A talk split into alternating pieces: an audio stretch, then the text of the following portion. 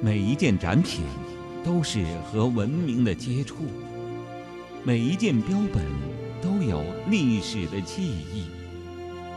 聆听奇妙故事，探寻奇迹的发生。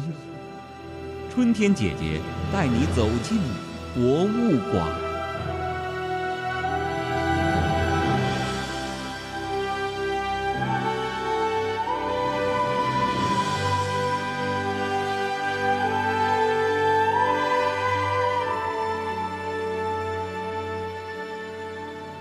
亲爱的小朋友，欢迎收听这一期《奇妙的博物馆故事》，我是春天姐姐。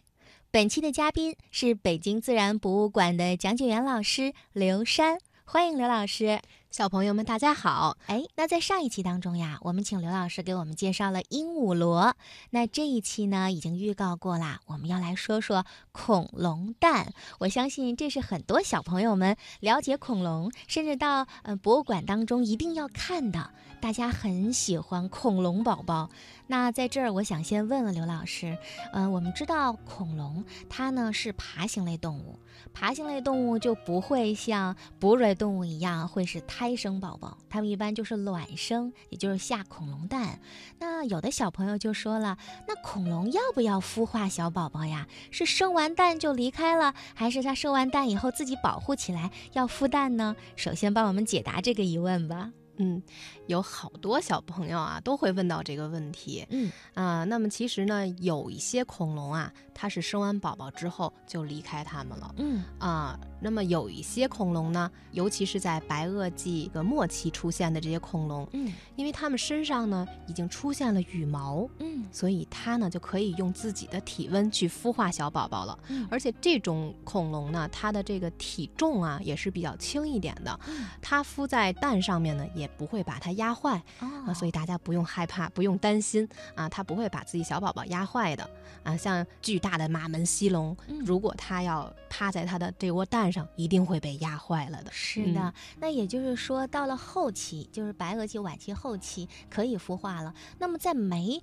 孵化、没有羽毛之前的话，那它这些蛋宝宝是怎么样可以嗯、自己破壳而出呢？怎么孵呢？嗯，其实啊，咱们首先要知道，恐龙是属于爬行动物的，嗯跟现生的一些爬行动物是一样的，它们的体温是会改变的，嗯所以呢，它会根据外界的这个温度变化而变化，自己的体温也随之变化。那它的宝宝，它肯定自然是不能用自己的体温去孵化小宝宝了，嗯它会根据外界的阳光照射来决定那是否能孵化出来。而它的蛋的排列方式呢，是呈一个圆形排列的，圆形，嗯哦，而且呢是呈辐射状排列的。这样一个排列方式呢，可以使得每一个小宝宝都能均匀接收到阳光的照射，这样每一个小宝宝就可以成功的孵化成活了。哦，嗯也就是说，其实恐龙是有思路的，脑子还是挺灵活的，知道怎么样能够把蛋排好，这样阳光就很充足的晒到每一颗蛋上面。对啊，啊，嗯，不光这种恐龙很聪明啊，大多数的恐龙都是这样的。有一种恐龙，我要隆重跟大家介绍的，嗯，它更聪明。更聪明啊、嗯哪里更聪明呢？因为一般情况下来说，小朋友们，你们都知道，恐龙蛋它们都是嗯躺在地上，嗯每一个这样排列的。嗯，但是呢，我要说的这种恐龙妈妈它下的蛋，它是竖直插入土壤当中的，立着的蛋宝宝，也就是哦每一个宝宝都是竖直站立着的。哦，为什么要以这种方式呢？首先说这种恐龙是什么呢？嗯，啊，它叫做商齿龙。伤齿龙啊，嗯小朋友要记清楚啊。商齿龙。嗯那么它为什么恐龙妈妈要这样下蛋的一种方式呢？嗯，因为啊，商齿龙的蛋壳非常薄，哦，才不到一毫米。哇，好软呐、对哦所以呢，咱们如果想象一下啊，商齿龙妈妈它还是像之前那种恐龙，它这样下蛋的时候是一层一层这样排列的，那会不会把蛋壳压坏压了坏了呢？哦，所以它很聪明，它呢会这样竖直将它的宝宝插入到泥土当中。嗯，那么这样的话，每一个小宝宝都不会干扰到彼此嗯啊啊、而且也能均匀的接受到阳光的照射。那有人说呢，这个商齿龙啊，它身上是覆盖有羽毛的，嗯那有的时候它也会用自己的身体体温去孵化它的小宝宝。嗯嗯，那我们曾经在世界上发现过这种化石吗？发现过，哦，嗯，在中国呀、欧洲啊、北美洲啊都发现过。哦，那我听说过一种说法，说恐龙灭绝有一个原因是发现恐龙蛋随着这个白垩纪晚期到来的时候，恐龙蛋的蛋壳壁越来越厚了，是有这样的事情吗？对，这个是恐龙灭绝的假说之一。嗯嗯、因为呢，大部分的恐龙蛋都是发掘在白垩纪末期的。嗯那么当时啊，发现这个恐龙蛋壳是变厚了，嗯所以呢，科学家就大胆猜测，是不是因为啊这个恐龙蛋壳增厚，使小胚胎孵化不出来，那么才导致它们最终的灭亡呢？嗯，这个也是其中一个假说了。哦。那小朋友很喜欢恐龙蛋，那么在北京自然博物馆，在哪儿能够看到有恐龙蛋的化石呢？啊，在北京自然博物馆的一层古爬行动物展厅当中，那儿有一个小二层，大家就可以看到有一窝非常珍贵的恐龙蛋，嗯它可以堪称镇馆之宝呢。镇馆之宝哦，嗯为什么叫它镇馆之宝呢？因为这一窝恐龙蛋一共有二十九枚，嗯是我们科研人员在一九七八年的时候在广东南雄地区发现的。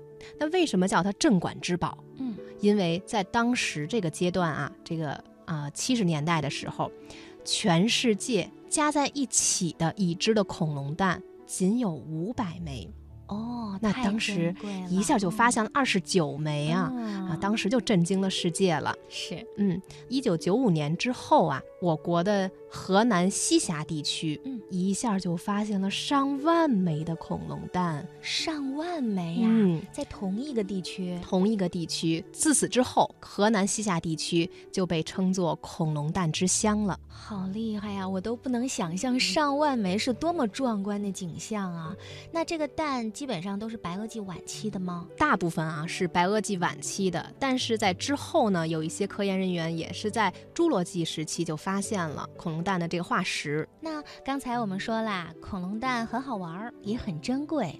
那会不会有人想收藏恐龙蛋呢？有太多人想收藏恐龙蛋化石了，因为它呃特别特别珍贵。其实，在收藏恐龙蛋化石的时候呢，嗯、可能啊大家会面临一个问题，它到底是真的还是假的呢？没错儿，嗯，那么其实大多数的恐龙妈妈呢是双排卵的，就比方说呢，在我们自然博物馆的二层这窝珍贵的恐龙蛋化石，它是由切蛋龙妈妈所留下的。嗯，像这种恐龙呢，它呢就是双排卵的，它一定是恐龙妈妈在下蛋的时候是一对儿一对儿在下的。嗯，那么大家就可以观察得到啊，它一定是两个挤在一起的，啊、这是一对儿，然后再在旁边再下一对儿，是这样的。嗯好有趣啊！嗯像这种恐龙一定是双排卵的，嗯呃，大家可以用这个方法来区分。